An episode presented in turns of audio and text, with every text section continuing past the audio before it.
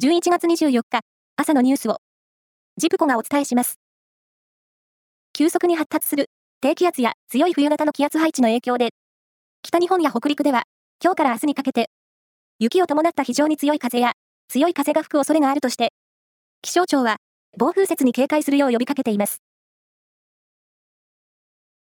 カタール政府は、イスラム組織ハマスが、日本時間の今日午後11時頃に、50人の人質のうち、最初の13人を解放する予定だと明らかにしました。また、カタール政府によりますと、人質解放と引き換えに合意したパレスチナ自治区ガザでの4日間の戦闘休止が、日本時間の今日午後2時から始まるということです。名古屋モーターショーから名称が変わった名古屋モビリティショーが昨日4日間の日程で始まりました。EV、電気自動車など最新のコンセプトカーや自動運転などの新たな技術が来場者の注目を集めています。横浜市西区の港未来地区にある音楽専用施設、K アリーナ横浜で、40代の女性が何者かに刺されました。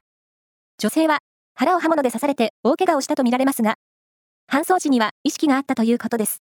警察は、刺した人物は逃走したとみて、傷害の疑いで行方を追っています。宇宙からごく稀に飛来する高いエネルギーを持つ粒子、宇宙船を観測したと、大阪公立大学などのチームが、アメリカの科学誌、サイエンスに発表しました。この宇宙船は、発見したのが日本人で、明け方に観測されたことから、アマテラス粒子と命名されました。飛来してきた方向には、宇宙船の発生源となる有力な天体が存在していないため、大阪公立大学の藤井敏弘准教授は、宇宙の謎を解明する道しるべになるかもしれないと話しています。大相撲九州場所は昨日、12日目の取り組みが行われ、大関霧島が、関脇、琴ノ若との2敗同士の対戦を寄り切りで制し、首位を守りました。18年ぶりにプロ野球セリーグを制覇して日本一にも輝いた阪神と、